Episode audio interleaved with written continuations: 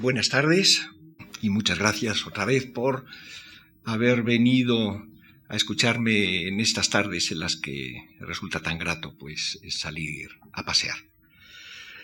La verdad es que si el tema que el otro día desarrollé pues era bastante audaz, porque comprimir en una hora la propia biografía intelectual con todo lo que remueve eso de contar la propia vida intelectual, era ya una extremada audacia, eh, todavía es más, el tratar de comprimir en apenas una hora también mi idea del yo y del mundo.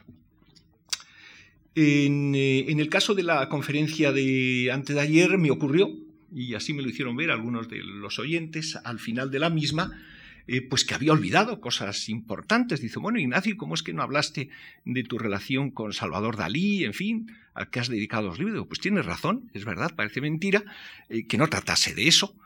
Y, tampoco traté pues, de la relación con artistas plásticos, con los geométricos en los años 60 o la nueva figuración en los años 70 y posteriormente.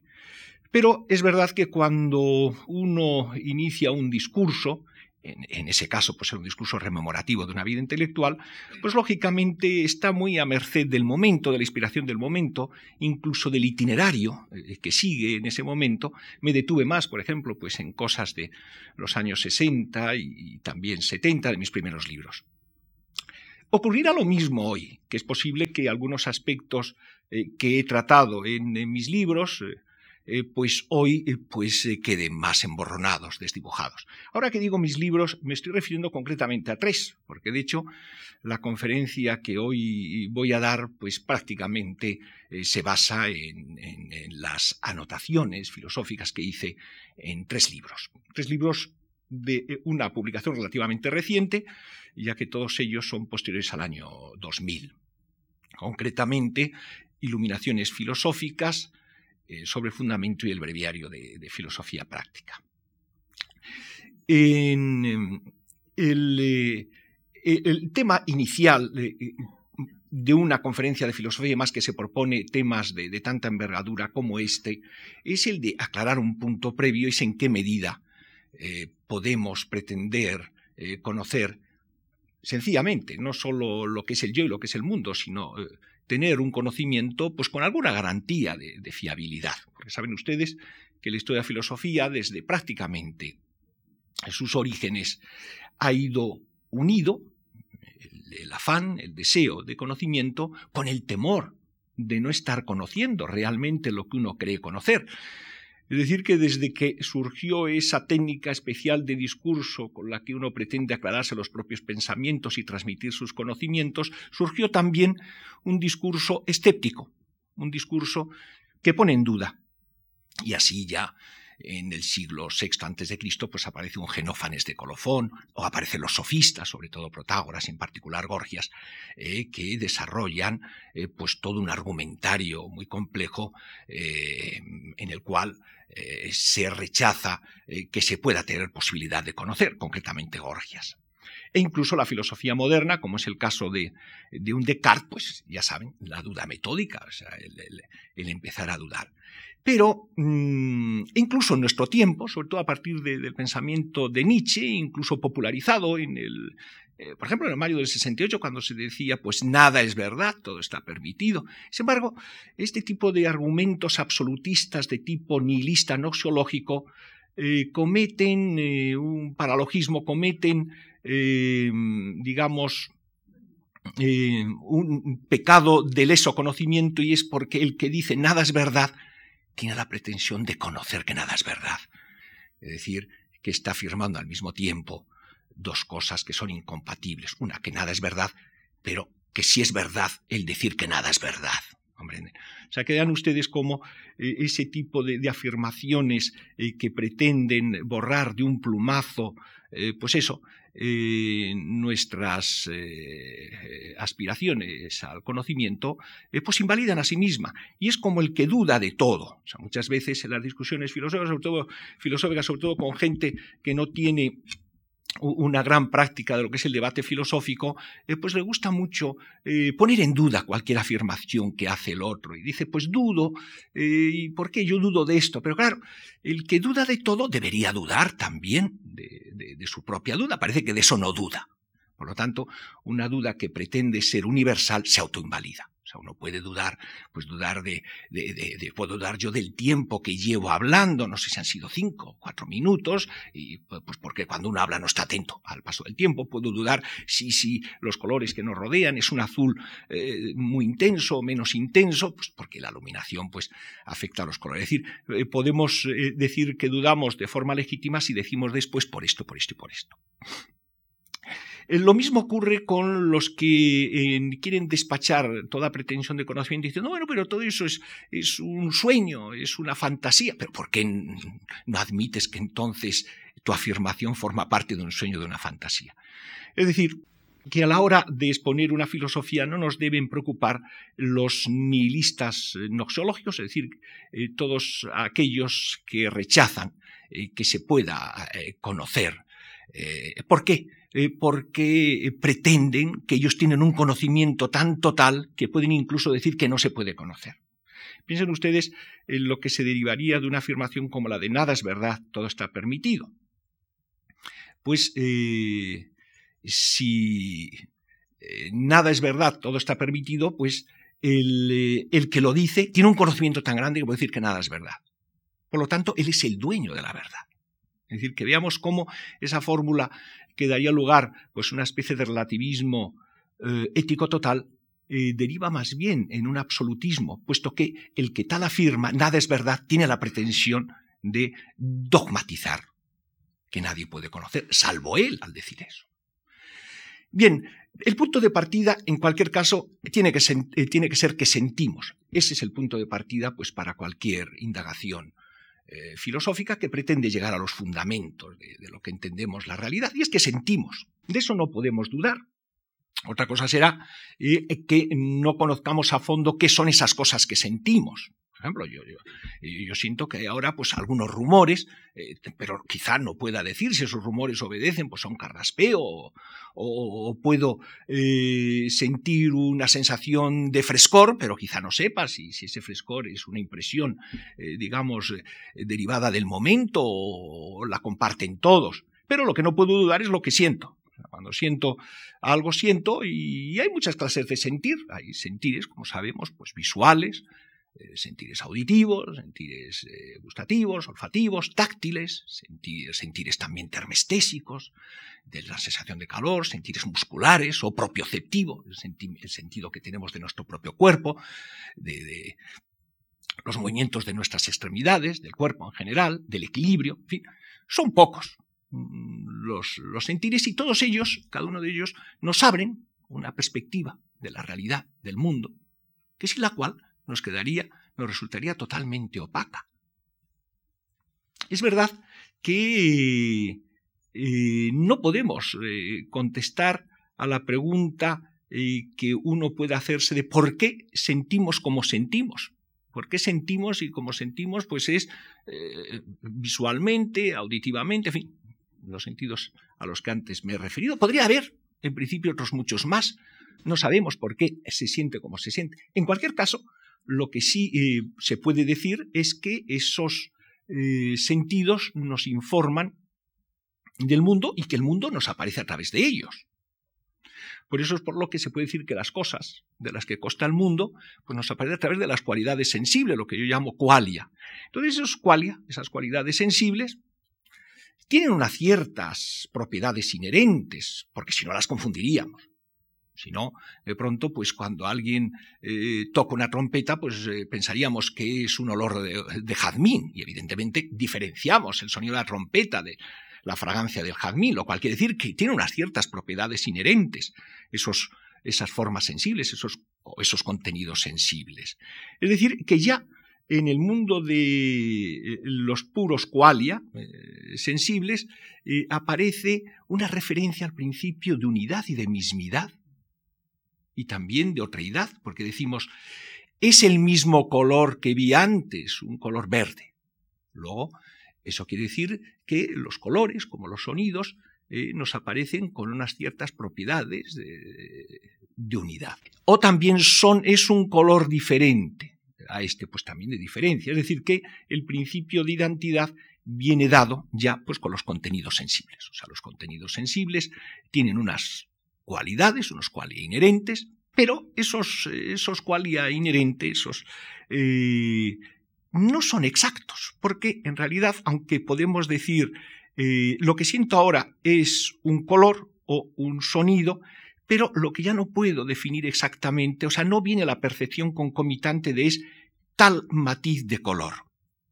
Es decir, hay una cierta vaguedad inherente en el mundo de las sensaciones. Es decir, que las cosas del mundo se nos presentan con un margen de identidad considerable en la medida en que no se nos confunden y distinguimos lo que es lo táctil de lo que es lo gustativo, de lo que es lo olfativo.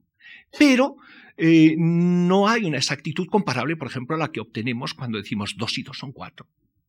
Eso en nuestro espíritu nos deja el sentimiento de haber conseguido una certidumbre y una exactitud infinitamente mayor que cuando decimos es tal matiz de verde o tal matiz de, sabor, de olor, de calor. Decimos, tengo calor, pero no sé si mucho, poco, muchísimo.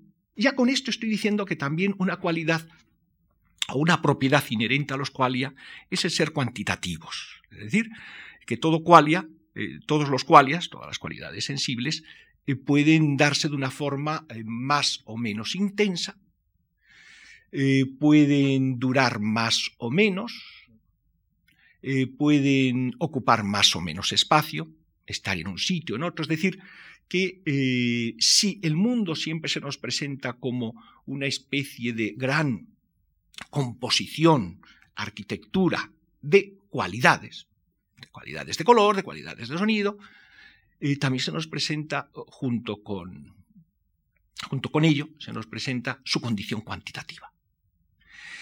Eh, mientras que los referentes de las cualidades nunca pueden ser exactos, puesto que es inconcebible un color verde exacto, o un color amarillo exacto, o un sonido eh, agudo exacto. no, son, eh, tienen una identidad suficiente como para que podamos reconocer sus manifestaciones, pero no existe la posibilidad de percibir de forma concomitante con precisión esa cualidad.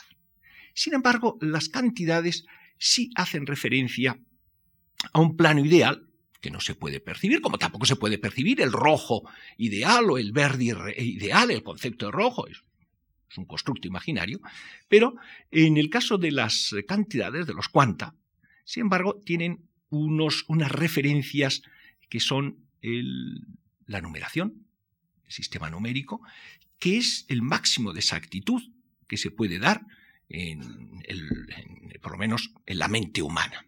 Al mismo tiempo que los sentidos nos participan, nos comunican, nos muestran, nos enseñan el mundo, de la única manera en que el mundo puede aparecer, que es a través precisamente de esos eh, qualia quanta, al mismo tiempo también nos presenta al cuerpo, puesto que todas esas sensaciones de las que estamos hablando hacen referencia de alguna forma al cuerpo. Eh, o bien a los ojos, o bien a los oídos, o bien al cuerpo, a la mano, a las manos, etcétera, etcétera. Es decir, que vemos que hay como una complexión entre el mundo según nos lo presenta eh, las perspectivas eh, sensitivas y nuestro propio cuerpo en cuanto que viene a ser algo así como el origen de las perspectivas en las cuales se sitúan esos qualia y esos quanta. Es decir, que eh, vemos que nos aparece el cuerpo necesariamente, puesto que el cuerpo nos sitúa en un lugar y en un tiempo. Es decir, luego vemos que concomitantemente con las cualidades y las cantidades eh, y el tiempo, se encuentra también el espacio y el tiempo, puesto que eh, mm, ciertas cualidades admiten ocupar más o menos espacio. Bien, hemos visto, por lo tanto, que el mundo, a primera vista, pues se nos presenta como un conjunto de objetos, los cuales se resumen, los cuales se reducen, en definitiva, a mm, complexiones de cualidades sensibles de qualia. Y que eso es el mundo básicamente, sobre todo como objeto de conocimiento. todos nuestros conocimientos proceden de esas capacidades, de esos paisajes, de esas perspectivas eh, cualificadas visual, auditiva, eh, olfativa, gustativa, eh, termestésicamente, etcétera, etcétera. Pero hay otra clase de sentir que es todavía más evidente. Porque piensen que nuestro razonamiento inicial iba hacia mm, qué es aquello de lo que no podemos dudar. Y de lo que no podemos dudar es de eso de lo que les he hablado, de que sentimos y que sentimos de múltiples formas, y que el mundo se nos presenta así. Pero hay otro tipo de sentir que es todavía más indudable. Es otro tipo de sentir, ese sentir dolor o el sentir placer. No cabe duda que de eso no se puede dudar. O sea, ¿quién puede dudar de que cuando le duele algo, le duele algo? Incluso aunque sean esos llamados dolores fantasmas, le duele aunque se trate de una imaginación, le duele. Entonces, eh, tenemos aquí este otro sentido, este otro sentir que hace referencia más directamente al cuerpo. Pero ya el cuerpo, en este sentir, no es el origen de una serie de perspectivas que nos permiten situar las cosas y que de algún modo nos las ofrecen para nuestro conocimiento, sino que en este caso el sentir nos afecta. Es decir, es un sentir eh, que tiene dos polos de resolución fundamentales, que son el placer y el dolor. Mientras que en el sentir cognoscitivo había más polos y no nos afectaban. No nos necesariamente no nos duele el ver una cosa, salvo que haya adherencias afectivas a esa visión. Pero si no las hay, eh, necesariamente no, no, no tiene por qué dolernos. Entonces, eh, esos referentes del placer y dolor son todavía más vagos, lo cual no quiere decir que sean menos patentes. Son tan patentes o más, son más patentes todavía que los sentires cognoscitivos, que los sentires representativos a los que me he referido antes. Mientras que estos, a pesar el, sentir dolor, el sentir placer, a pesar de que se trata de sentires sumamente patentes, o los más patentes que, podemos eh, tener, eh, en el mundo. Sin embargo, eh, no hay la percepción concomitante de qué grado de dolor o qué grado de placer. Podemos decimos, es un placer muy intenso, es un dolor muy intenso, eh, me siento bien, me siento mal, pero la cuantificación de lo mismo no es tan fácil. De hecho, ya en el ámbito de los sentidos no es tan fácil, digamos, resolver en términos de exactitud las eh, sensaciones visuales que las olfativas, por ejemplo. El margen de resolución exacta de las sensaciones olfativas o gustativas es bastante impreciso comparado con el margen de resolución de exactitud de las visuales. Es decir, el sentido de la vista admite una resolución mucho mayor que otros sentidos. De ahí que ya desde tiempo antiguo, desde Platón, pues eh, se decía que el, ojo lo llamaban el órgano helioide, lo comparaban con el sol, nada menos, y siempre se ha visto el sentido de la vista como el más próximo a la racionalidad. En la medida en que la racionalidad pues pretende, mediante las operaciones del razonamiento y de la experiencia, en fin, eh, del conocimiento, pues eh, dar el máximo de, exactitud a, lo que experimentamos en el mundo. Pues bien, eh, como digo, en el caso del placer y del dolor, a pesar de ser sentires eh, tan patentes, sin embargo, esos sentires eh, no sólo no tienen el contenido concomitante de una precisión, son más vagos, sino que además funcionan como términos correlativos, un poco como funcionan los términos alto y bajo. O sea, no puede haber nada tan alto que suprima lo bajo que son términos correlativos. Es decir, el uno implica al otro, o lo pesado implica lo ligero. No puede haber algo tan, tan ligero eh, que suprima eh, lo pesado. Pues lo mismo ocurre con el dolor y, el placer. El dolor se entiende eh, por, en función del placer como el placer en función del dolor. es decir, que a un aumento de placer, una disminución de dolor y a la inversa. Otra cosa será que haya diferentes clases de dolores y de placeres, que sus orígenes sean distintos, pero como tales eh, siempre se dan en términos correlativos. Y de hecho, en el placer y el dolor está el núcleo de lo que yo llamo los estados anímicos.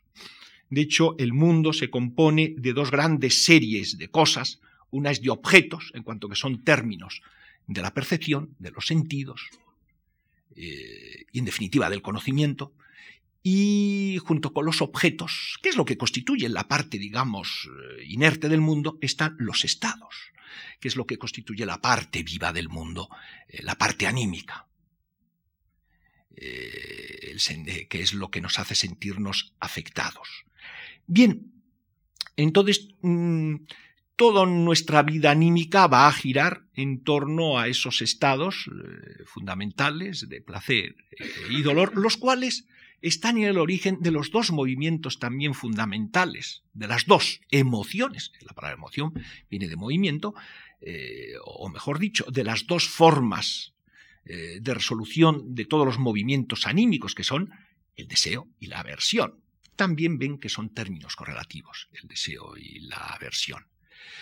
Por lo tanto, nos encontramos que a partir de esos dos referentes últimos de lo anímico, que son el placer y el dolor, se generan esos dos referentes últimos de los movimientos anímicos, que son pues, el deseo y la aversión, los cuales, coordinados con el mundo de las representaciones objetivas, del que hemos tratado, o por lo menos eh, hemos intentado eh, apuntar algo en los minutos anteriores, y con ciertas formas pasionales eh, fundamentales, pues constituyen el conjunto de la vida anímica.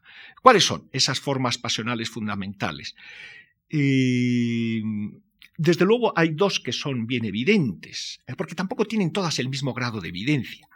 El miedo y la ira son dos estados pasionales evidentes. Uno, el miedo, es de tipo implosivo, contractivo, de repliegue en uno mismo o de alejamiento frente a lo que produce dolor o a lo que cree uno que produce dolor. Ahí tenemos como la pasión llamada miedo y con todas sus variaciones de, temor, de resquemor, de recelo, etc., eh, consiste en un movimiento de repliegue, en un movimiento de, alejamiento, de anonadamiento incluso, para exponer lo menos de uno mismo a eso que se presume eh, doloroso.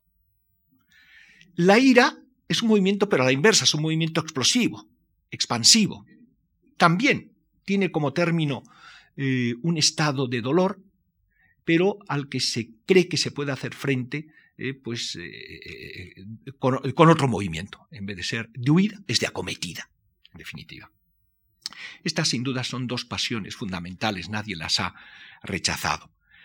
Otras dos, como la ternura, es decir, ese sentimiento que nos lleva a, acercarnos a los demás, a cooperar con los demás, eh, se puede postular como tercera pasión fundamental y como el egoísmo eh, la que nos lleva más bien, eh, digamos, pues a eh, digamos, eh, quererlo todo para nosotros. Es decir, eh, es un movimiento cuyo objeto es nuestra preservación en todos los sentidos, mientras que la ternura sería la preservación del otro. El término de ambos es más bien no como el del miedo y, el, y la ira, que era un término de algo que se ve como doloroso, desagradable, sino aquí algo que se ve como agradable, como eh, deseable. La ternura respecto a los otros y el egoísmo respecto a uno mismo. Y la quinta pasión fundamental, pues es la libido, digamos, el movimiento de acercamiento eh, carnal. Yo creo que estas son las cinco pasiones fundamentales, eh, todas ellas empapadas de esos dos referentes anímicos esenciales que son el placer y el dolor, y que eh, al mismo tiempo de estar empapadas de esos, eh, de esos estados, eh, también están empapadas de los movimientos anímicos correspondientes en un caso de, deseo, en otro caso de, aversión. A partir de ahí, el catálogo de las pasiones, según los estudian, pues los filósofos que se han dedicado más a esto, en particular Spinoza en, la ética moregométrico demostrata, o Thomas Hobbes en el Leviatán, o David Hume, para, citar a solo tres filósofos clásicos, generalmente eh, todas las pasiones eh, que se pueden encontrar en los catálogos, pues eh, la confianza, desconfianza, el despecho, en fin, todas se componen, son composiciones de esos componentes, placer, dolor, deseo, aversión, alguna de esas cuatro pasiones fundamentales y representaciones objetivas a las que esos eh, estados anímicos se adhieren. Pues bien, esta es la parte viva del mundo, digamos lo que llamamos psíquico. Pero es verdad que el ser humano eh, no solo siente, o sea, hasta ahora eh, daría la impresión de que el, mundo se reduce a la pura exposición actual de lo que sentimos, bien sea de forma de forma cognoscitiva, representativa, o bien de forma eh, afectiva, emotiva, anímica. No, eh, estas eh, sensaciones, estas cualidades pueden perdurar, pueden persistir en el tiempo a través del pensamiento. Es decir, que vemos que el hecho de haber visto una cara no significa que una vez que esa cara desaparece de nuestro ámbito de visión directo, desaparezca totalmente, deja una huella, se conserva. Eso es la memoria. Es decir, la memoria es esa facultad eh, esencial eh, que permite que dure los cual y a cuanta. Eh, memoria e imaginación viene a ser lo mismo, lo único es que en un caso pues nos vemos más con la memoria en cuanto que mira a la conservación de las impresiones, y en el otro caso en cuanto que mira más a la combinación que podemos hacer con esas impresiones. Es decir, que la memoria más bien es una imaginación que mira al pasado y la imaginación es una memoria que mira al futuro, por así decirlo. Y ahí está, en, los contenidos de la memoria y en las operaciones de las que es eh, susceptible la imaginación, eh, la raíz de toda forma de pensar. En principio, eh, la memoria, como el pensamiento, hace una referencia directa a los objetos del mundo, es decir, al mundo de los qualia. Pero, como hemos visto que el mundo de los qualias tiene unas adherencias de tipo anímico, aunque solo sea porque a la hora de conocer las cosas unas se dejan conocer más fácil y otras menos fácilmente, unas nos interesan más y otras nos interesan menos, unas nos proporcionan más placer y otras menos, por eso es por lo que todas las representaciones y todas aquellas cosas con las que tratamos en, nuestro trato con el mundo, tienen unas adherencias de tipo afectivo. Por eso es por lo que la memoria no hace, sin embargo, no tiene el poder de evocar las afecciones directamente, sino a través de la evocación de los objetos. Es decir, el hecho de que yo ayer tuviese pues, eh, un dolor de muelas no significa que hoy cuando recuerdo, pues, eh, eh, digamos, todos los aspectos evocables de la escena del dolor de muelas, pues reviva. Es decir, no hay una conexión directa. Hay, es verdad, ciertas eh, pesares de tipo anímico en los cuales basta evocar una imagen para que se nos vengan digamos, las adherencias, pero no son, eh, eh, pero son, por eso las llamo adherencias, o sea, no son inherencias, no es inherente a una imagen, por ejemplo, la imagen de nuestra boca mirando al espejo, pues que nos provoque el dolor que teníamos ayer cuando, mientras esperábamos el dolor de muelas, nos miramos al espejo. Es decir, que como ven, la memoria eh, y la imaginación inicialmente hacen referencia a objetos, a las cosas del mundo. Pero es verdad que en esos objetos y cosas del mundo hay adherencias, hay cargas afectivas, emotivas. Y que es muy importante tener en cuenta, porque además es que esas cargas afectivas, emotivas, van a ser, por ejemplo, las que nos permitan recordar mejor. Es verdad que uno recuerda mucho mejor aquellas cosas a las que se han adherido cargas emotivas fuertes, eh, dolorosas o placenteras.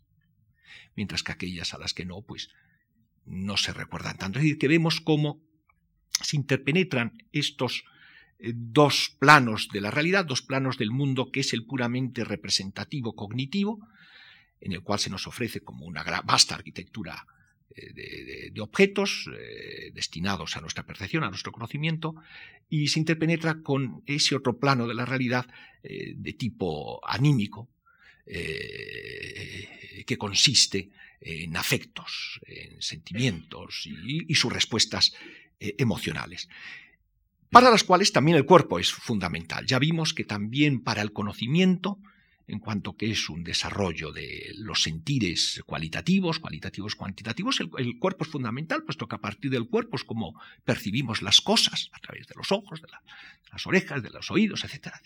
Pues el cuerpo, para el sentir afectivo, no solo es fundamental, es que esto lleva es fundamental, porque es donde sentimos eh, a, través, a través del cuerpo es como nos sentimos bien o mal, eh, complacidos o doloridos. Eh, piensen ustedes, por ejemplo, en, los movimientos anímicos que provoca el miedo, en los temblores del que está presa del miedo, o la cólera, cómo se le enrojecen uno los ojos, cómo parece que no cabe en el cuerpo, cómo se le hinchan las venas.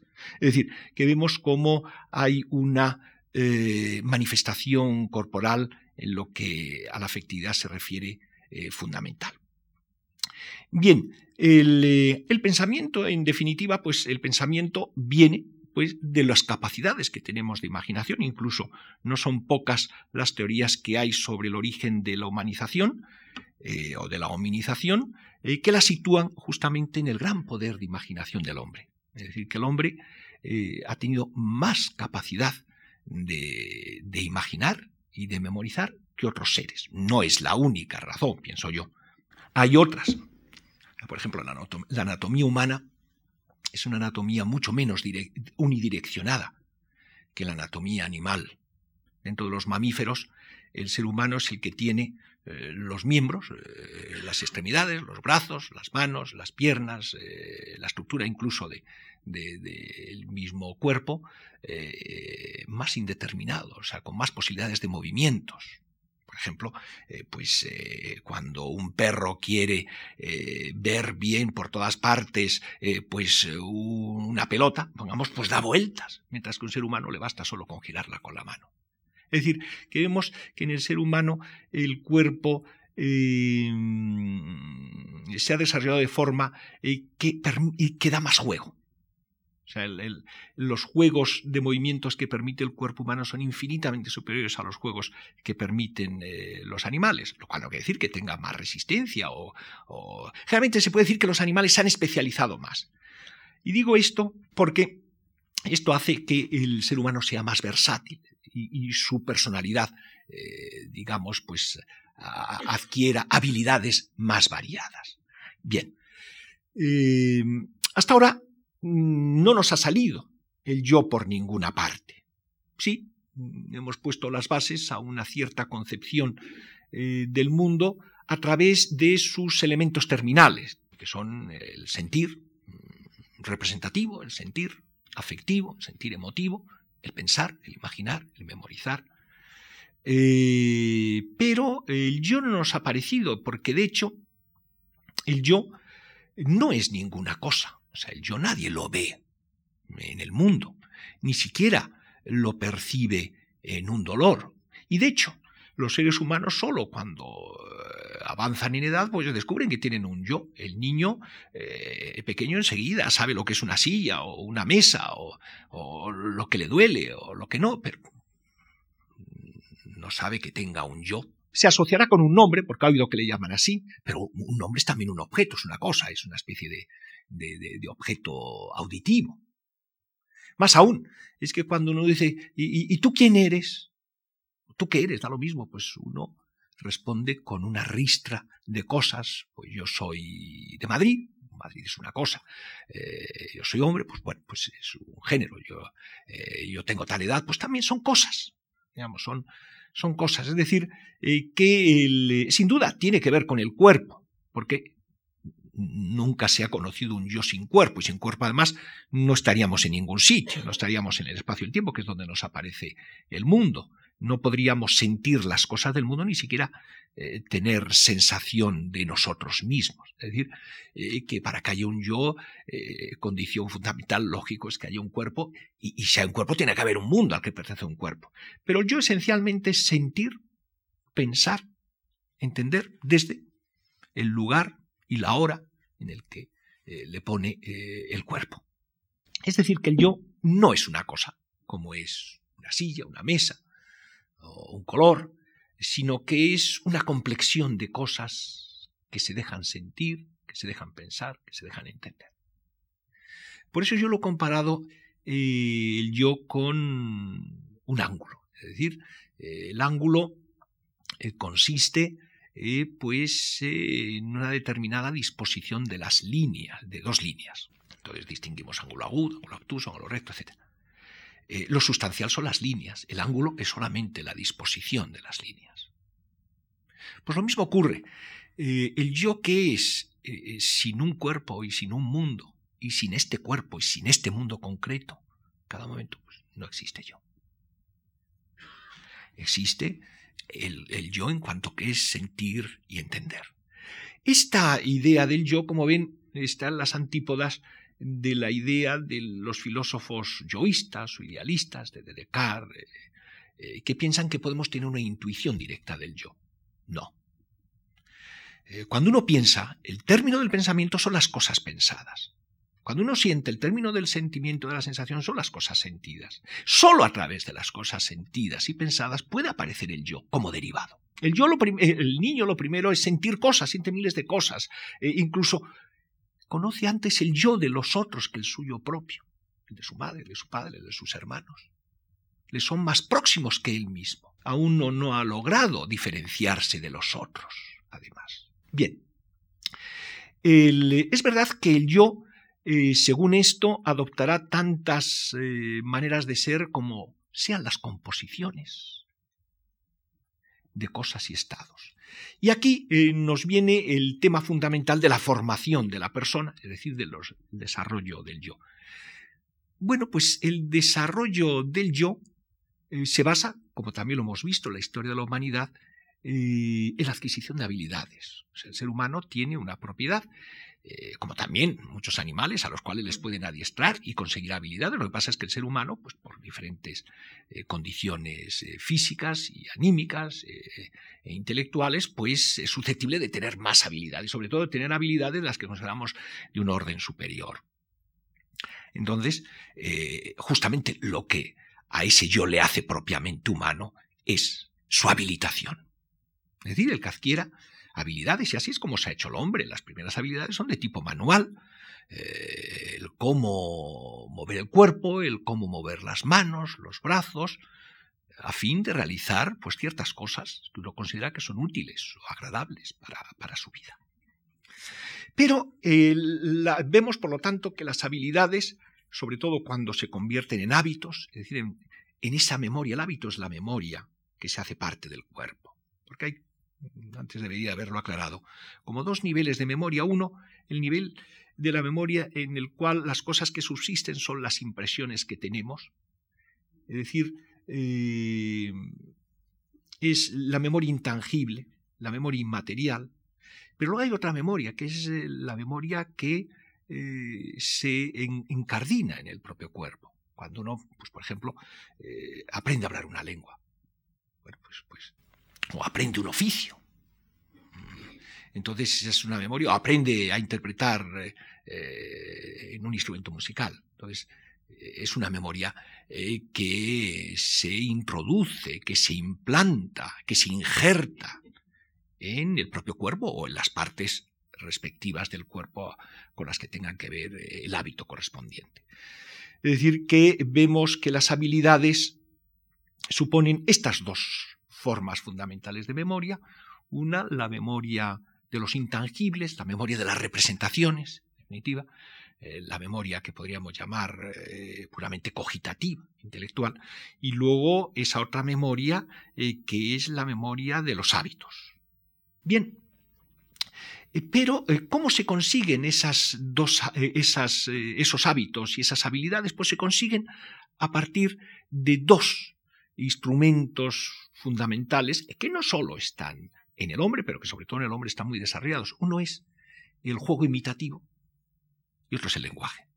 Más básicos todavía el juego imitativo. Por supuesto que la imitación no es exclusiva del hombre. Precisamente los monos, si, si, llamaron tanta atención al hombre es por la enorme capacidad que tienen de imitar frente a la escasísima capacidad de imitar que tienen otros animales, no digamos los invertebrados, que sepamos una cucaracha pues no, no imita o un insecto. Todavía los mamíferos eh, pues sí, incluso podemos reconocer eh, rasgos humanos en el tigre, el león, y han pasado, digamos, a, las convenciones literarias, y por otro lado, pues se les puede, digamos, eh, enseñar y adestrar.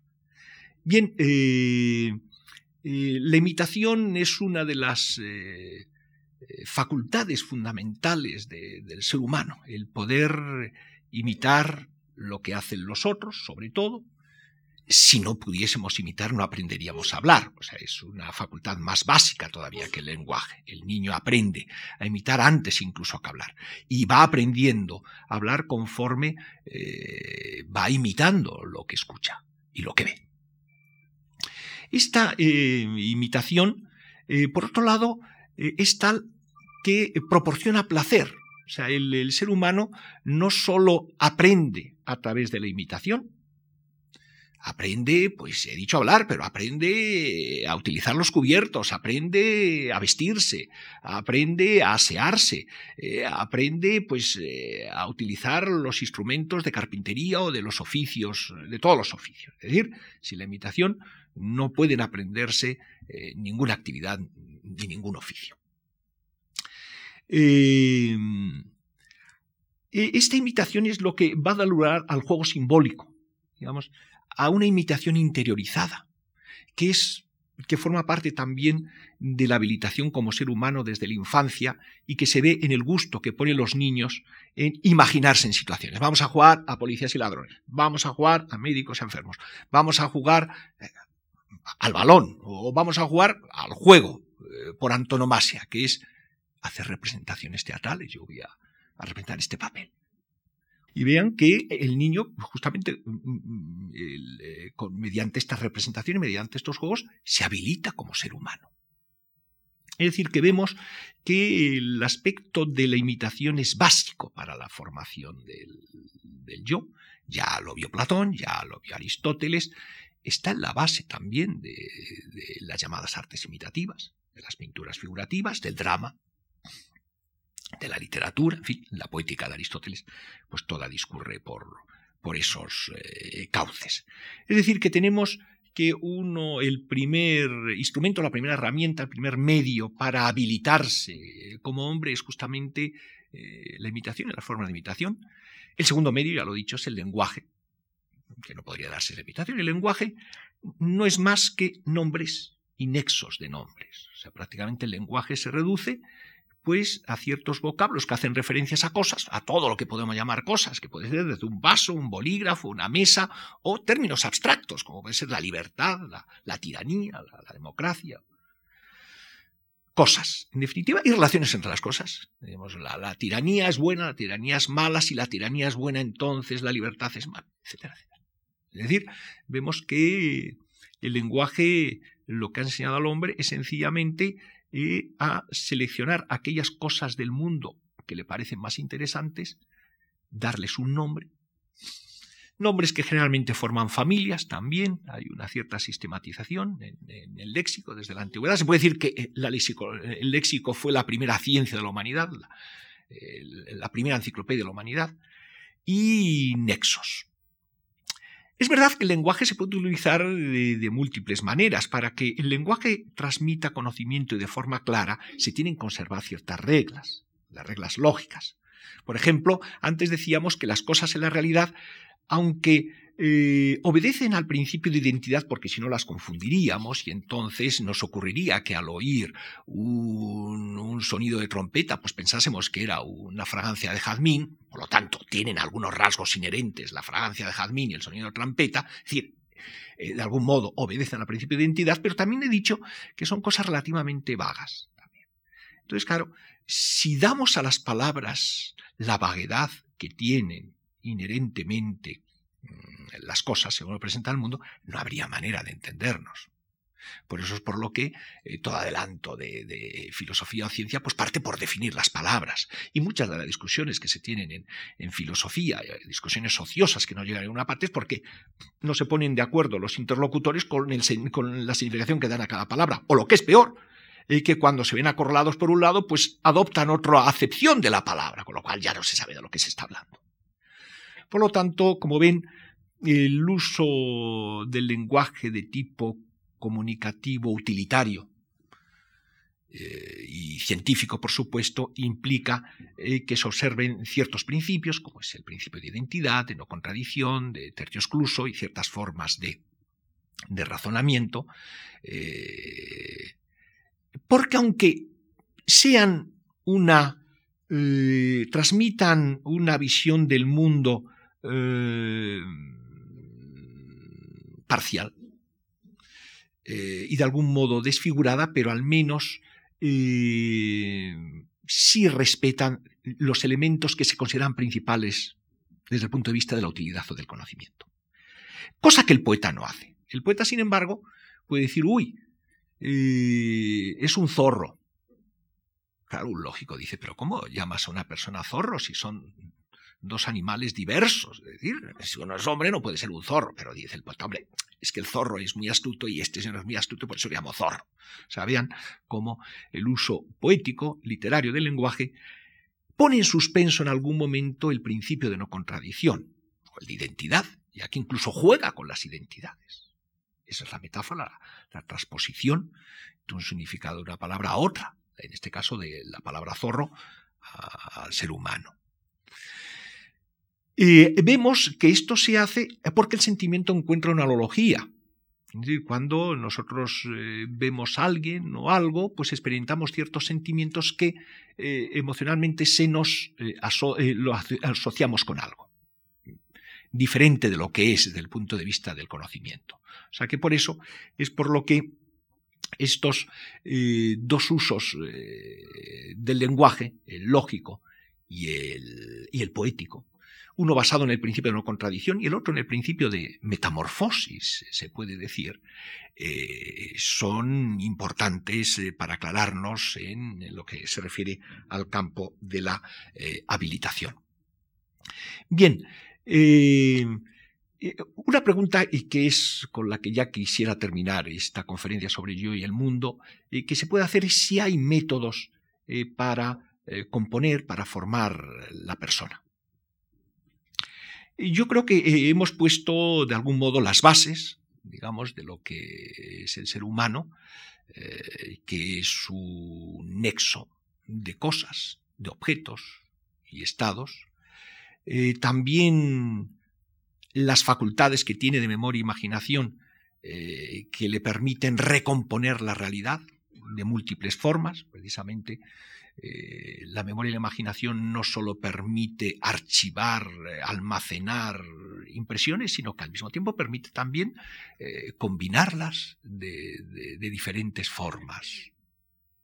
Pues bien, de hecho, ya desde la antigüedad se pensó que para formar la persona, es decir, para dar una habilitación lo más, lo mejor posible al hombre, eh, pues eh, existían dos técnicas fundamentales. Una de ellas es justamente la filosófica, es decir, enseñar a la gente a razonar, a que todo aquello que afirme esté fundado y pueda argumentarlo, decir, pues esto lo afirmo por esto y por esto.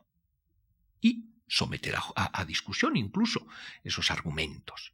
Es decir, hay digamos, esta habilidad fundamental, que es la habilidad racional, raciocinante, fundamentante del hombre, sin duda, es básica pues, para vivir en sociedad, es básica pues, para entenderse en política, eh, para entenderse eh, incluso a uno mismo también, que a veces no resulta difícil entendernos. Pero inicialmente la filosofía se hizo grandes ilusiones sobre los poderes del uso lógico, del uso racional del lenguaje y por lo tanto de una consideración puramente cognoscitiva del mundo. Y ese es probablemente la limitación de Sócrates. la filosofía, en cuanto a Sócrates, es decir, nos basta. Eh, nos basta con eliminar la ignorancia, es decir, con aumentar el conocimiento, para que allí así vivamos mejor y seamos mejores. Bueno, pues la historia ha demostrado que no basta con eso. Es decir, que eh, hay en el ser humano, en su composición de la personalidad, otros factores que no son racionales, eh, que no son necesariamente incompatibles con los, eh, con los racionales, que exigen un cultivo. Es decir, que para formarse como persona, para adquirir las habilidades y los hábitos más constitutivos de la persona, es decir, para llevar al yo en el mundo a su grado de realización y de perfección mayor no basta solo con aprender las técnicas del razonamiento, no basta solo con desarrollar al máximo nuestras capacidades cognoscitivas y dejarlo todo así. ¿Por qué? Porque hemos visto que junto con el uso racional del lenguaje, el uso lógico del lenguaje, está también el uso metafórico, que se basa sobre todo en la impresión afectiva que nos hacen las cosas y en virtud de las cuales nosotros podemos decir que un hombre es un zorro o un león o una basura. O una rata. U otras cosas. infringiendo totalmente el principio de identidad, eh, eh, infringiendo totalmente el uso filosófico racional del lenguaje, puesto que hacemos un uso poético translaticio, metamórfico. Es decir, que eh, también en la filosofía se planteó esta deficiencia, esta falta, y se trató de encontrar una vía de filosofía práctica que junto con eh, la habilitación de tipo racional, intelectual, lógica, habilitase el alma, lo más propio del ser humano, eh, con otras posibilidades. Inicialmente eh, esta técnica eh, se llamó arte de la memoria y fue fundada eh, pues en la época prácticamente que se fundó la filosofía. Se la atribuye a Simónides de Ceos, un poeta lírico muy famoso en la época presocrática, que viajó por muchas cortes de, de Grecia enseñando bueno, más que enseñando el arte de la memoria, que la fundó él cantando odas a los príncipes de la época. Eh, fue un personaje, un poeta muy conocido y, que destacó por una serie de cualidades. Por ejemplo, eh, fue un poeta que tendió a poner en un mismo nivel a los dioses y a los hombres, lo cual era una novedad. Eh, tendió a cantar mucho la inestabilidad de las cosas humanas, lo que cambia, la impermanencia. Luego también tuvo un lado, si se quiere, eh, intelectual, puesto que fue el que concluyó la alfabetización de la lengua griega. Inventó un par de letras. Y luego también tuvo un lado muy moderno porque hasta él los poetas no se atrevían a pedir un cierto estipendio por sus creaciones. Él fue el primero, el que dijo, sí, sí, si usted quiere mi oda, pues tendrá que pagar tantas minas.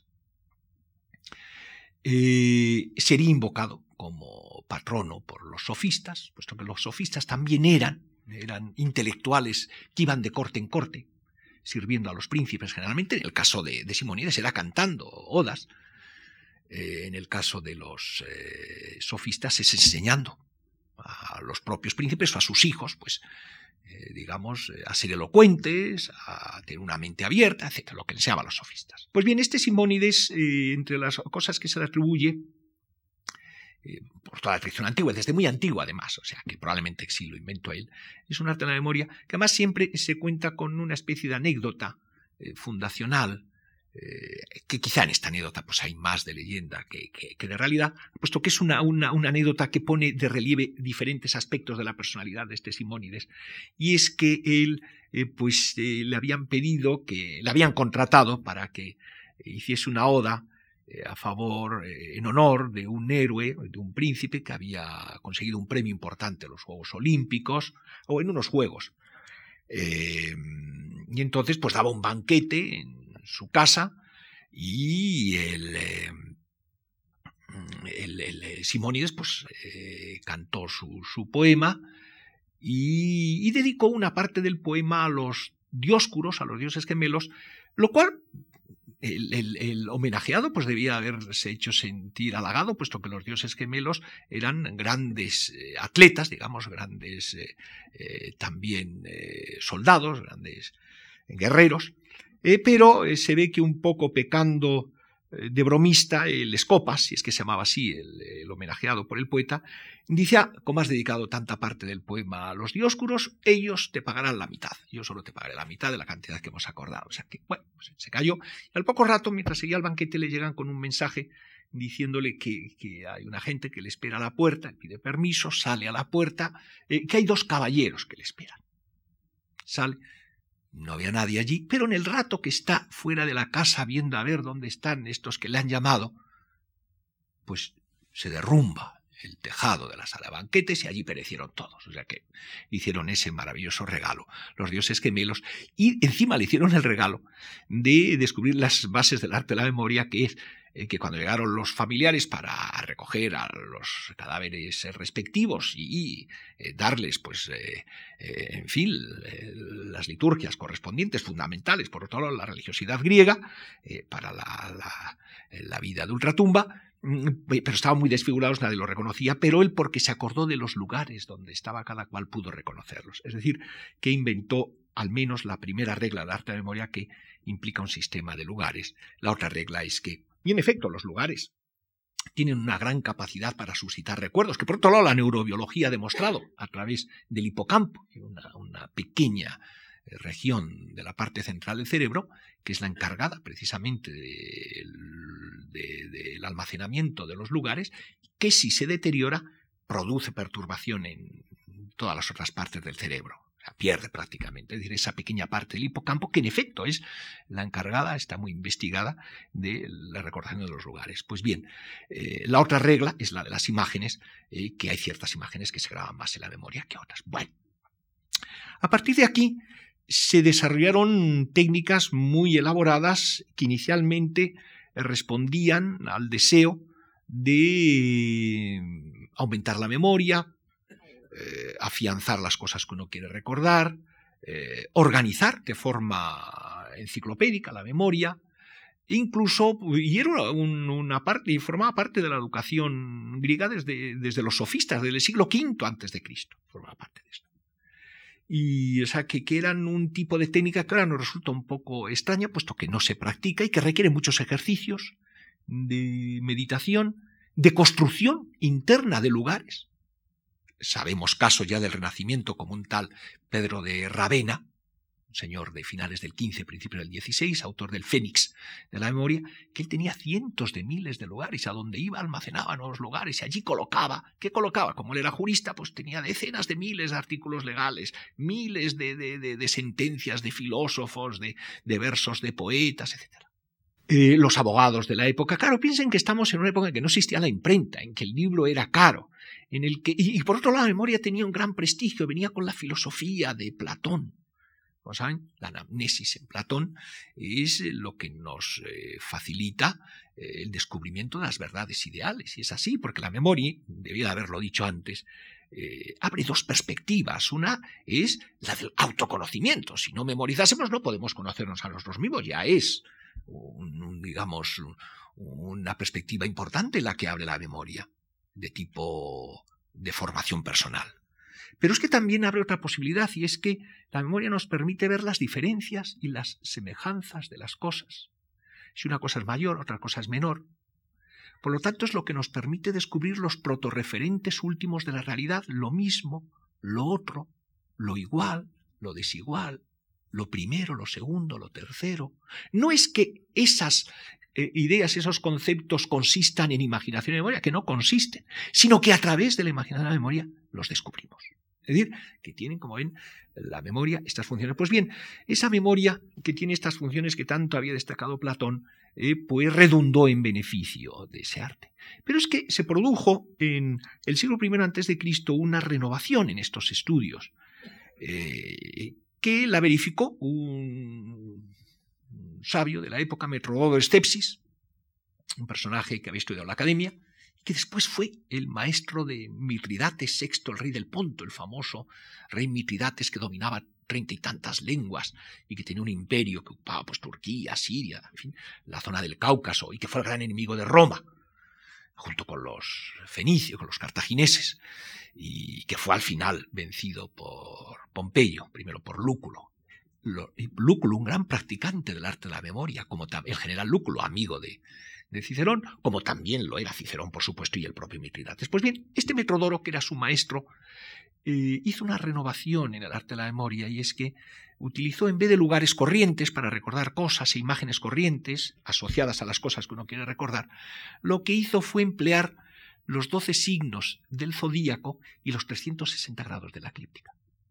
esto un cambio bastante grande, primero porque supone una transformación matemática o geométrico-matemático, astronómica de los lugares y, también eh, una transformación en un sentido emblemático, jeroglífico, simbólico de las imágenes. Y más también en otro sentido, es que una memoria que utilice como sistema de lugares esos recipientes no es para recordar cuatro bobaditas, lo que hice ayer o la conversación que tuve hace dos días.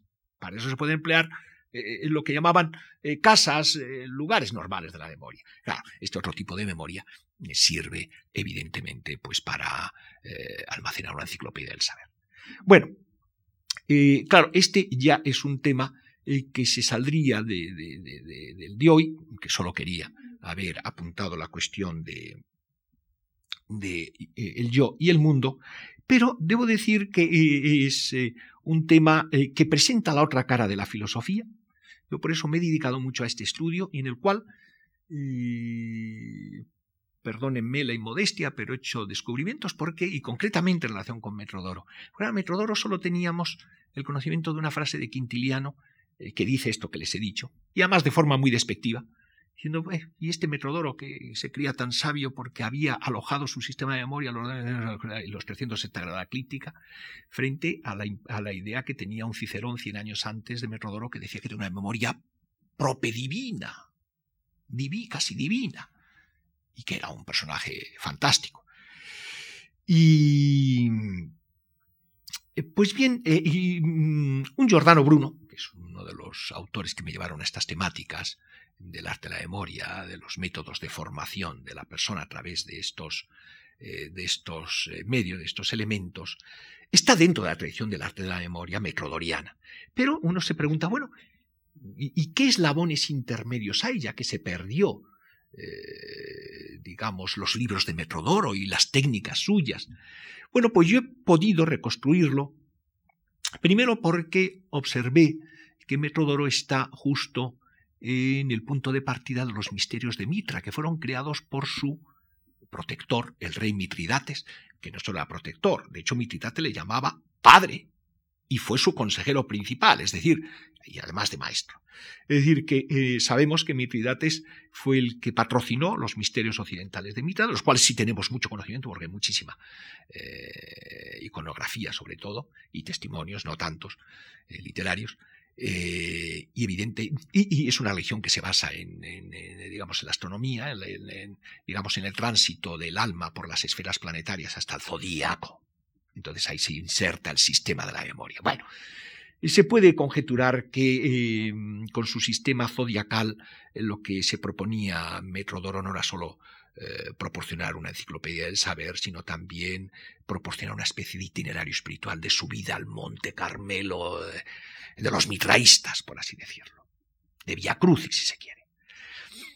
Pero, eh, ¿por qué llegué a estas conclusiones? Porque sí conseguí encontrar documentación de grupos espiritualistas eh, tributarios del mitraísmo que empiezan a proliferar a finales del siglo I y que sobre todo tendrán su siglo de oro en el siglo II de la era cristiana, que son los gnósticos. Y de los gnósticos ya sabemos mucho más porque se han descubierto bastantes libros, incluso en tiempos recientes, en, Egipto, en la biblioteca Nahamadi. Entonces, de varias escuelas gnósticas del siglo II, de principios y mediados del siglo II, concretamente los etianos o los valentinianos, pude reconstruir sus diagramas del conocimiento, en los cuales, y vamos a ver, vamos a ver, ya para terminar, pues alguna imagen de una reconstrucción hecha por unos artistas amigos míos de Barcelona, Brigitte y Juan Antonio Mañas, que me hicieron esta, eh, esta eh, reconstrucción del núcleo de estos eh, diagramas. Vamos a ver solo dos, el de los setiano-barbelonósticos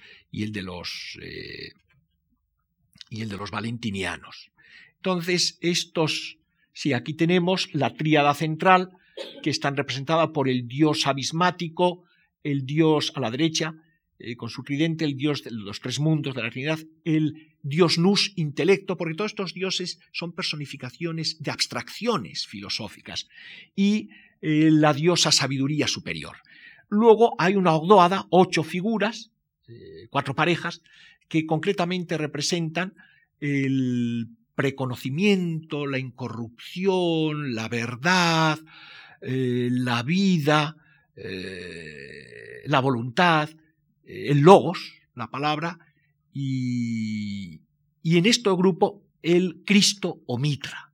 Digamos, esta es la serie de la Y después la de la dodécada, que está inspirada más claramente en el, en el zodíaco, vemos los cuatro iluminadores que forman parejas, son cuatro figuras que representan también otros, eh, otros conceptos muy elevados de la filosofía de la época, con cuatro representantes humanos y con doce acompañados de doce cualidades específicas, la última de las cuales es Sofía, que es la sabiduría inferior, que en el mito de estos gnósticos es la que da lugar a la creación del mundo a través de su hijo eh, abortivo Yaldabaoth. No, aquí en este diagrama solo está el núcleo de este eh, sistema. Pero este sistema comprendía también una sección basada en el 360. Y ese 360 es el que estaba destinado a contener las partes del cuerpo. Dicho de otra manera, eh, estos diagramas, este es, bueno, esto es una reconstrucción, lógicamente, inspirándose en el, cuarto estilo pompeyano, eh, que sería el más correspondiente a estos gnósticos que surgen en torno al año 100.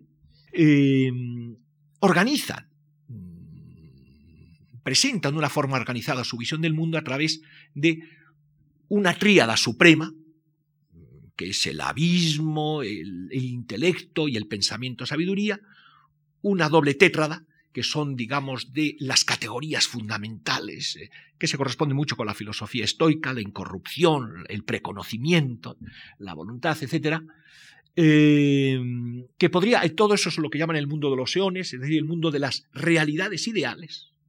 Después viene el 12 de las potencias, que ya son realidades algo inferiores, y después ya en el 360 encontramos el cuerpo. Vamos a ver otro más, es este es una variante del anterior, este eh, refleja más el sistema valentiniano, tal como lo describen ellos. Como ven, la estructura es la misma, pero ya las figuras representan otras abstracciones. Como Valentín era un cristiano, heterodoxo pero cristiano, incluso se presentó a Papa en el año 140 aproximadamente, eh, pues él incluye muchos conceptos importantes del cristianismo. Es decir, que como ven, estos continentes, estos diagramas sirven eh, pues para contener en ellos aspectos muy diferentes del saber, pero haciéndolo de una forma organizada. Pues bien, eh, estos diagramas eh, que como ven ya no solo persiguen fines puramente mnemotécnicos ni fines puramente didácticos, sino fines de representación de la realidad, en su sentido más complejo, y al mismo tiempo de instrumentación de la formación de la persona, mediante ejercicios de imaginación, con los afectos correspondientes a las figuras, en torno a las cuales, en torno a algunas de ellas, sobre todo, había ciertas mitologías, sobre todo la figura de Sofía, Eh, como ven, ya eh, con estos instrumentos se persigue más la formación de la persona. Bueno, pues yo pude reconstruir eh, estos diagramas en el primer volumen de Círculo de la Sabiduría, 720 páginas, y mostrar cómo están al origen de artificios análogos que no son más conocidos porque han pervivido hasta el día de hoy, que son los mandalas budistas de la escuela mahayánico-tántrica, sobre todo los del Bardo Todol y los del Tantra de Kalachakra, al cual dedico. Entonces, el segundo volumen era dedicado a estos. Y ya en tiempos antiguos había dedicado un libro eh, concretamente a Bruno, porque Giordano Bruno, aparte de ser un gran filósofo, fue también un gran metodólogo de la memoria, la imaginación y la afectividad. Y con esas técnicas que él consideraba mágicas, pensaba que proporcionaba una vía de reforma de la humanidad, una vía de reforma incluso de la Iglesia. Él justo cuando volvió a Italia y, lo cogió la Inquisición, él albergaba la esperanza de entrevistarse con el Papa para ofrecerle su reforma inspirada pues en sus propios diagramas, no exactamente este, sino otro. Pues bien, yo creo que esta es una temática eh, que yo he propuesto a la filosofía y que por eso entiendo que eh, posibilitaría su refundación, puesto que complementaría el discurso racional con el que yo llamo decurso mnemónico, y serían las dos ruedas eh, que permitirían, digamos, cumplir ese designio que tuvo desde los orígenes de la filosofía, y que es contribuir a la formación más completa de la persona y a la formación de la sociedad, de, manera eh, que, digamos, los seres humanos pues eh, superen la condición animal irracional a medida de lo posible eh, y, llevar la razón incluso a esos aspectos emotivos que son tan poco susceptibles de manejo por parte del puro razonamiento puesto que el razonamiento puede enseñarme lo que es lo mejor, pero no por eso me mueve a hacerlo. Mientras que un cierto uso de la imaginación con sus adherencias afectivas cambia la cosa. De hecho, se puede decir que las psicologías contemporáneas de tipo freudiano, jungiano, de desensibilización sistemática u otras, eh, van un poco por esta línea, pero eh, tienen el defecto eh, de que ignoran digamos, todas las eh, implicaciones eh, eh, que tienen esos procesos de reformación de, la persona. Y bueno, no quiero, digamos, abusar de, de su generosa paciencia y solo me queda pues darles muchas gracias pues por la atención que han tenido conmigo. Muchas gracias.